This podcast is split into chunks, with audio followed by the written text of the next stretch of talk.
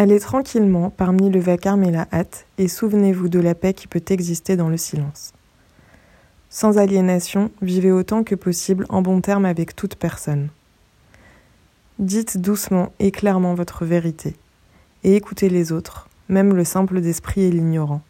Ils ont eux aussi leur histoire. Évitez les individus bruyants et agressifs, ils sont une vexation pour l'esprit. Ne vous comparez avec personne, vous risqueriez de devenir vain ou vaniteux. Il y a toujours plus grand et plus petit que vous. Jouissez de vos projets aussi bien que de vos accomplissements. Soyez toujours intéressé à votre carrière, si modeste soit-elle. C'est une véritable possession dans les prospérités changeantes du temps.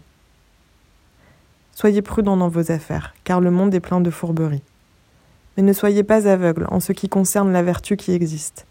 Plusieurs individus recherchent les grands idéaux, et partout la vie est remplie d'héroïsme. Soyez vous-même. Surtout n'affectez pas l'amitié.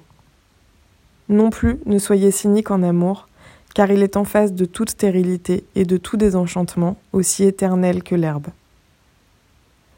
Prenez avec bonté le conseil des années, en renonçant avec grâce à votre jeunesse.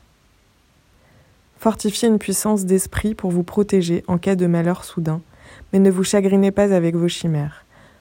De nombreuses peurs naissent de la fatigue et de la solitude.